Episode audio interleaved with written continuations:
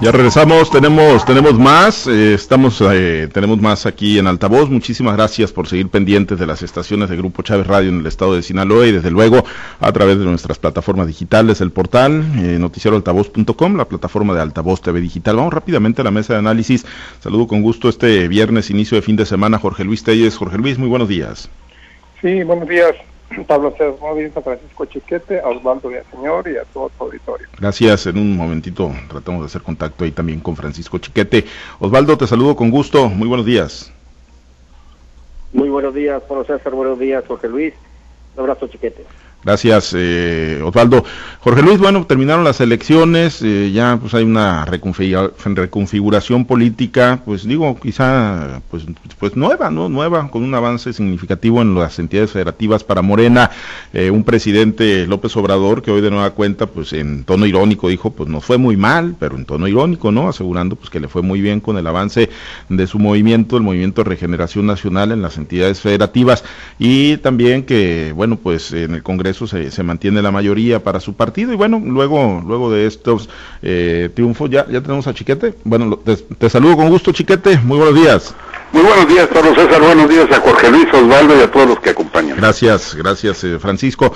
Eh, bueno, eh, Jorge Luis, pues hoy, el, eh, bueno, ayer el presidente Andrés Manuel López Obrador tuvo una reunión con, con empresarios, de hecho esta semana ha habido además de esta reunión con, con empresarios como Agustín Coppel, como Antonio del Valle, como Emilio Azcárrega y bueno, pues muchos otros empresarios importantes del país, pues eh, temas interesantes en, en, en, lo económico, ¿no? Mensajes importantes que ha estado enviando el presidente Andrés Manuel López Obrador, el tema pues ya de la inminente salida próximamente del secretario de Hacienda Arturo Herrera, quien se perfilaría para ser gobernador del Banco de México, ya también adelantando el perfil y el nombre de quien sería el nuevo secretario de Hacienda y, bueno, eh, ¿a qué podemos atribuir, Jorge Luis, esta, estos mensajes que, que está enviando el presidente? Ayer decía cero impuestos, eh, vamos a generar las condiciones para que los empresarios puedan invertir más.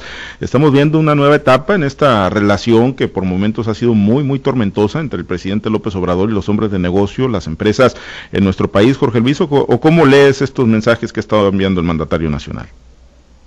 Yo vislumbro aparentemente un cambio de actitud en el presidente de la República con respecto a su relación con el sector empresarial se ha divulgado mucho esta reunión que se da un día después de la visita de la vicepresidenta a los Estados Unidos y bueno pues este se ve una una presidente ha anunciado que no habrá nuevos impuestos que ha, no relación armoniosa que se, no va a haber ningún freno a la inversión privada porque la inversión privada obviamente pues, es la que genera los empleos que tanto reclama el país la inversión pública pues no, no, no, genera ningún empleo, excepto para la alta, mediana y baja burocracia en todo el país. Pero la, la, inversión privada pues sí, es la que genera empleos. Entonces el presidente tiene que, por fin parece haberse dado cuenta de que requiere llevar una relación armoniosa con, con el sector empresarial. Además yo creo que no únicamente va a ser con el sector empresarial, sino que yo visualizo que el presidente va a cambiar de actitud con todos los sectores del país ¿Por qué? Porque el año que viene es la, el comicio para la revocación de mandato.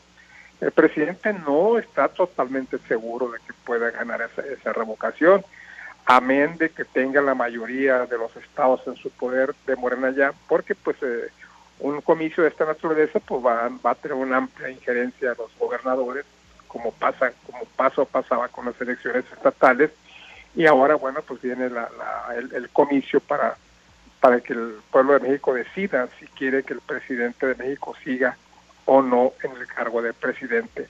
¿Hasta qué punto va a ser confiable este comicio? Pues no lo sé, ¿no? Todavía falta bastante tiempo.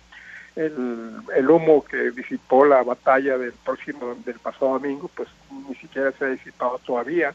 Hay cosas pendientes aquí en Sinaloa, pues ya nos enteramos que el día de ayer que hubo un cambio, un cambio en la tendencia del distrito de, de Guasave, ¿no? Del 06, y podría haber también algún otro cambio, otra tendencia, igualmente en los municipios, hay una batalla cerrada todavía, pues podría haber cambios, entonces está también pendiente de la, de la, de la distribución de las diputaciones preliminares, está pendiente también la definición de cuántos votos va a tener Rubén Rocha, si va a tener los 600, si va a alcanzar los 600 mil que obtuvo en la elección del, del, de hace dos, de hace tres años, o va, a tener un porcentaje, de todo su porcentaje va, a ser superior al de los últimos gobernadores.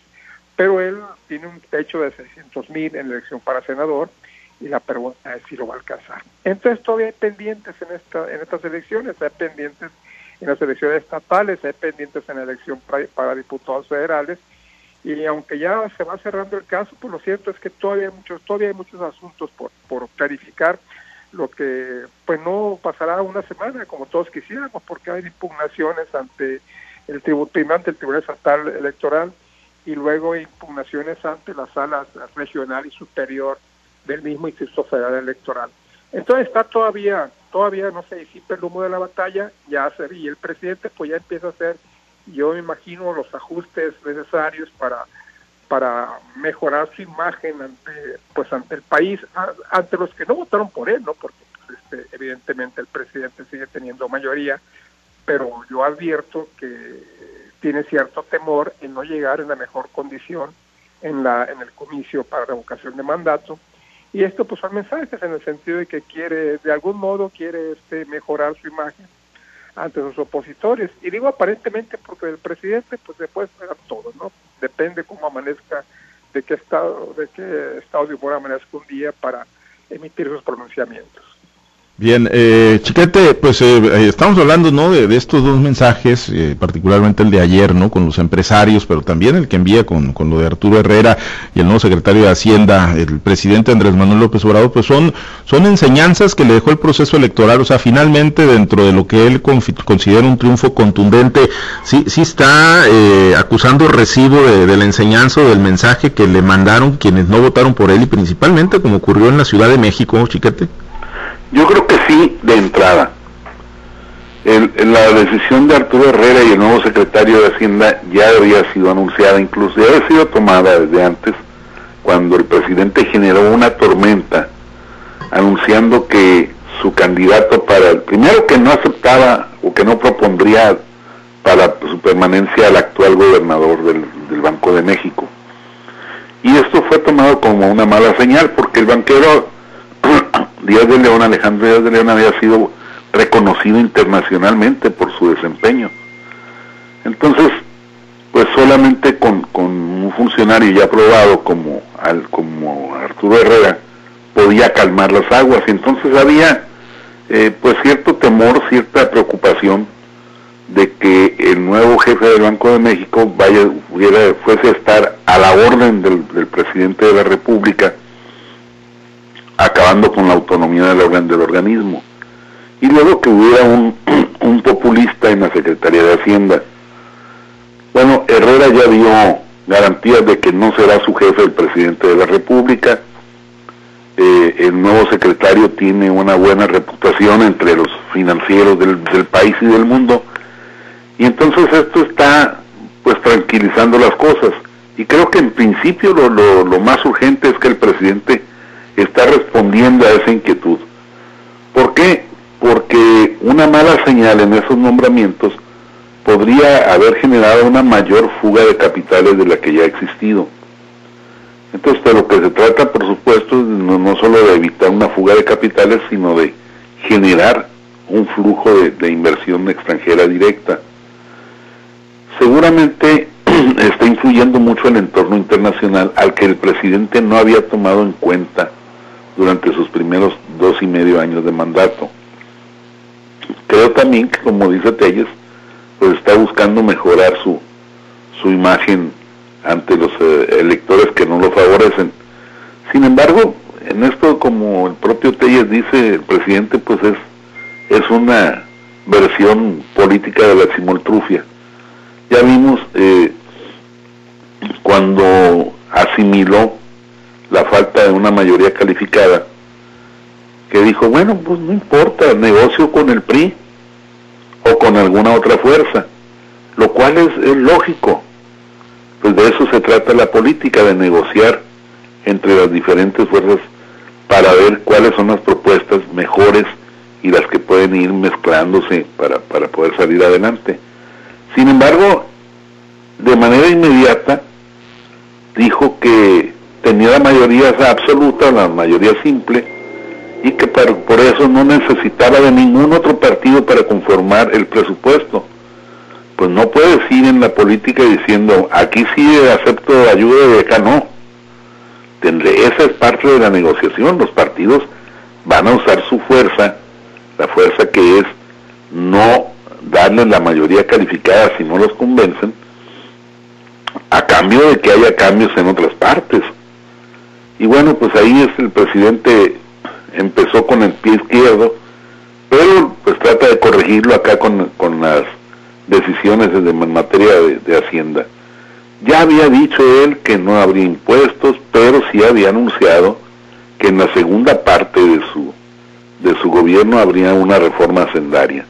Al parecer no se ve en las condiciones de ejercerla, porque eso provoca un mayor desgaste, y bueno, un mayor desgaste es peligroso de frente al, al ensayo este de la, de la ratificación de mandato, que yo creo que sí, sí va a ganar con toda tranquilidad, pero pues está poniendo el guarache antes de espinarlo esta, pues, eh, este nuevo inicio, Osvaldo, eh, que se ve este nuevo comienzo entre los empresarios y, el presidente López Obrador, será, será duradero, meramente coyuntural. El presidente podrá, pues, moderar sus ánimos, sus expresiones y, su actuación, ¿no? Para, bueno, pues, que sea duradera y efectivamente que sea por el bien del país, que fluya más inversión, tanto nacional como extranjera, hacia México. ¿Crees que alcanzan estos mensajes que está mandando el presidente López Obrador?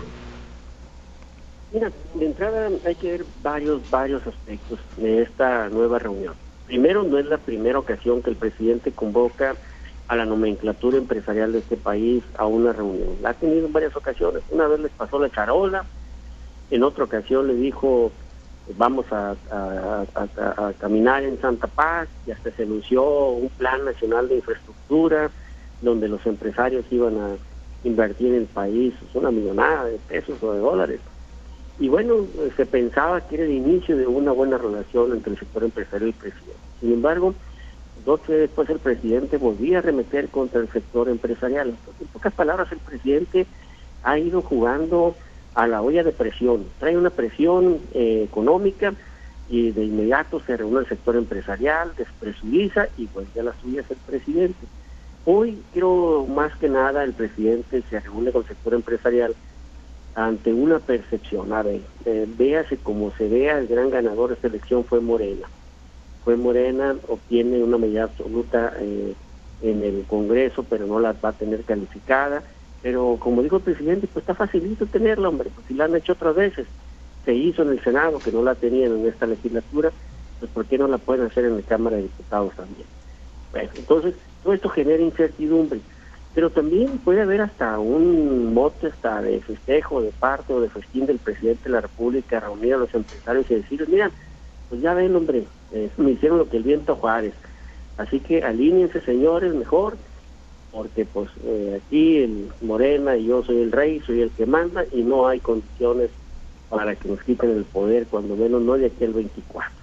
Y pensar, en, pensar que esto es producto de que el presidente entendió o de que el presidente tiene miedo al plebiscito o al referéndum, a la revocación de mandato el próximo año, pues la verdad creo que tampoco, a ver, con la demostración que dio en esta ocasión de cómo puede ganar elecciones con suma facilidad, pues ahora con mayor razón va a tener prácticamente más casi la mitad de los gobernadores a su, de su lado para poder hacer la operación política necesaria y además pues ya mostró que tiene un efectivo método para ganar elecciones que no creo que lo vaya a abandonar ni en el referente y tampoco en el 2024. Esto llegó para quedarse, cuando menos para la próxima elección que va a haber y difícilmente eh, el presidente va a abandonar pues ya una ruta que trae marcada, no la va a modificar el presidente y menos de aquí al 24.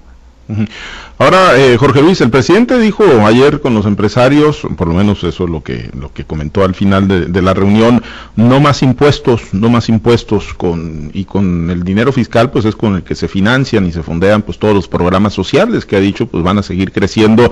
El presidente Andrés Manuel López Obrador, ¿alcanza? O sea, el recurso o se va a sacrificar obra o veremos pues que algunos otros programas importantes van a, van a seguir desapareciendo o con eso pues no podemos albergar, por ejemplo, ejemplo, en Sinaloa, la esperanza de que pues se retomen eh, algunos subsidios o algunos eh, apoyos y programas importantes para, para incentivar las actividades productivas, porque digo, pues a mayor gasto, pues se requiere mayor recurso y el recurso pues sale precisamente de los impuestos, Jorge Luis. Pues habría que esperar a ver si es cierto lo que dice el presidente, ¿no? De que no va a haber nuevos impuestos, porque luego así dicen y resulta que finalmente hay percepciones escondidas por ahí de las que echan mano. Yo creo que la obra que va a seguir siendo sacrificada, ya está sacrificada porque en el caso de Sinaloa, si ustedes voltean para donde volteen, ¿cuál obra federal hay de, de gran calado, de alta magnitud? No hay ninguna. Y no sé si en el resto de los estados están igual, pero pues no, no tiene por qué haber excepciones. Claro que se van a seguir privilegiando los programas sociales, porque pues son eh, en los que se basa la popularidad del presidente y bueno, pues me atrevería a pensar, sin asegurarlo, que gracias a esos programas sociales, así que el presidente goza esta enorme aceptación que tiene entre, la mayoría de la población y también que gracias a la, distribución de recursos a través de programas sociales es que se ha ganado, es que las elecciones. Y bueno, pues eh, como tú dices, ¿no? Como dice en las elecciones siempre hay, siempre todo el mundo dice que gana, primeramente al presidente se le, se le había querido decir que, pues que no, que no, que no era una victoria porque se había perdido la mayoría calificada. Y contesta diciendo pues la mayoría calificada en nunca la hemos tenido. Y es una verdad de aquí no nunca se ha tenido se ha construido con el de, de partidos. Así cuando se la mayoría calificada pues se tiene que recurrir a otros partidos. Va a pasar lo mismo en esta legislatura que entra en funciones el primero de septiembre. Cuando no se tenga mayoría, pues se tendrá que recurrir al respaldo de otros partidos y bueno, pues hay que entrar a la negociación, como dicen los mismos partidos aludidos, pues eh, lo que sea bueno para el país habría que votarlo y lo que no, pues simple y sencillamente no se va a votar. Yo creo que eso de nuevos ingresos, de no nuevos ingresos, si es verdad lo que dice que no aplicar nuevos, nuevos, nuevos impuestos, pues eh, el gran sacrificado es la obra, la obra pública que de por sí es escasa en todo el país, no hay nuevas carreteras, no hay nuevos aeropuertos, no hay nuevas presas, al contrario, los que están deteriorando. Entonces yo digo, pues eh, finalmente será la obra la que sacrifique, olvídense de que sacrifiquen los programas sociales, aunque haya menos impuestos. Ahora, chécate, el presidente, bueno, pues pide, ¿no? A los empresarios que, que le metan más dinero, que, que inviertan más eh, en el país, ¿no? Pero bueno, pues la, la, inversión pasa por la certidumbre que se le pueda dar a los hombres de negocio, a los inversionistas, ¿no? Eh, que no haya cambios de reglas espontáneos o por ocurrencias, las famosas consultas patito que terminan, pues tumbando grandes inversiones o afectando grandes capitales, ¿no? Como ha ocurrido con varios proyectos en el país. Eh, ¿Está preparado? ¿Está preparado el presidente Andrés Manuel López Obrador para operar de esa forma, dándoles garantías y certidumbres a los empresarios? Yo creo que no. Cuando el presidente habla de negociaciones o de atraerse a otros partidos para que le aprueben leyes este, fundamentales o cambios fundamentales, pues lo primero que se piensa es en la reforma eléctrica que ya le echó abajo la Suprema Corte de Justicia. Y bueno, eso pues es una pues una torpeza insistir en una, en, una reforma legal que ya generó conflictos muy serios, que ya lastimó la relación de, la, de las grandes empresas constructoras de paneles solares y de otros eh, parques eh, eólicos y, otras este, formas de, de, energía alternativa. Insistir en eso es una mala señal para el grupo empresarial pues tan poderoso que está metido en este ramo y para todo el sector empresarial en general. Yo creo que mientras no renuncie a estos planteamientos, que luego seguirían con la insistencia en la reforma para las, los energéticos fósiles, es decir, hacer que Pemex sea el único oferente de gasolinas y, y otros combustibles fósiles en México, pues va a seguir siendo la misma receta de enfrentamiento, la misma receta de los choques. Y esto pues no ayuda a que venga más inversión ni a que los empresarios locales la realicen. Eh, yo veía esto muy lejano, esto de, de los parques eólicos, por ejemplo, eh, como un, problema de, demasiado alto como para que le impacte a la gente. Sin embargo, en los últimos días conocí a un inversionista, una persona de Mazatlán que invierte en estos en estos campos en pequeña escala. Pero dice, bueno, la empresa suya que era muy muy muy marginal, pues le permitía cierto nivel de vida, cierta generación de empleos, una, era una cosa importante a fin de cuentas y ahorita está temblando, está en, la pura, al filo de la navaja, a punto de romper el equilibrio. Y entonces así como esto van en escala muchos otros negocios que van a impactar al país si, se sigue con esta política. Pero además pues nos deja afuera de la, de la modernidad. En todo el mundo se está planteando ya para, por ejemplo, para el 35 la General Motors no va a producir más automóviles en, de combustión interna. Y nosotros seguimos tercos en no solamente en la gasolina, sino en el uso del, del carbón mineral para generar electricidad, a pesar de que es altísimamente contaminante. Entonces, todos estos son elementos que generan un mal clima para la inversión y el presidente no está dispuesto a renunciar a esas ideas fundamentalistas.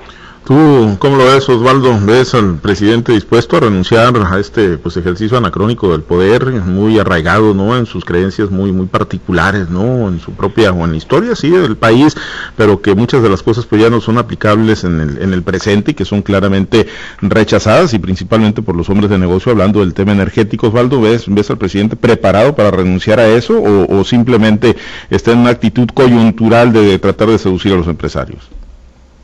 Yo siempre he dicho que el presidente no está dedicado a gobernar, pero sí está dedicado a concentrar poder. Y lo que lo que ha hecho el presidente en cada una de sus acciones ha sido precisamente eso, concentrar poder.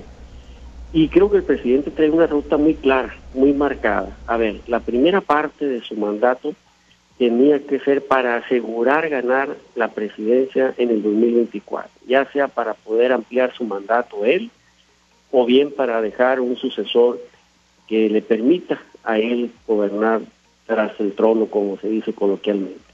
Entonces, ya ahorita se podría decir que el presidente tiene un paso adelante en su objetivo de decir vamos a, refrendar el triunfo de Moreno en 2024, con él o sin él, pero bueno, eh, que Morena eh, subsista en el gobierno a partir del 24.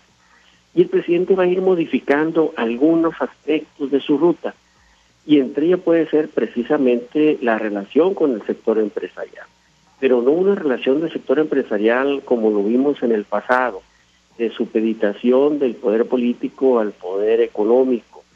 Creo que ahora puede ser al revés, de supeditación del poder económico al poder político del presidente el, presidente va a lanzar una invitación al sector empresarial a decir, señores, súmense, súmense, esta es la nueva era, esto es el nuevo México, por aquí se va a caminar y bueno, ustedes hagan su chamba, hagan su chamba, generen empleo, desde acá se le van a dar algunas eh, eh, eh, consideraciones, pero pues también ustedes van a tener que jugar con este tipo de reglas. Yo creo que el presidente hacia allá va y seguramente va a ser eh, una, una segunda parte, a lo mejor no tan fuerte, no tan radical eh, de parte del gobierno López Obrador, porque la parte política, que es lo que más ve el presidente, más que otros otros otros aspectos, a él no le interesa y ha demostrado que la seguridad no le interesa, cuando menos no de la visión óptica que nosotros entendemos, eh, porque si le interesa otra parte, por lo que vemos, le interesa más la inseguridad que la seguridad. Al final van de la mano. Pero, pero bueno, tampoco le ha interesado mucho cuántos muertos van de la salud, a él le interesó la parte política de la, pandemia, y así ha tenido una visión diferente. Entonces, esa parte de la política, de la visión política que él tiene, seguramente la va a tener que adaptar con otras eh, reglas de juego en la segunda mitad. La parte que le que debe le interesar la política creo que ya la consistió, sin, sin hacerla de, de pitonizo ni de evidente, pero bueno, creo condiciones muy propicias para que él pueda mantenerse en el poder más del 24 con él o con uno de los suyos. Pues vamos, ya veremos si es eh, duradera o es meramente coyuntural esta relación que se percibe, nueva relación o nuevo ambiente que se percibe ahí con el sector empresarial. Por lo pronto nos despedimos, Osvaldo. Muchas gracias, excelente día. Habrá que estar pendiente. Saludos, muchachos. Gracias, excelente inicio de fin de semana, Jorge Luis.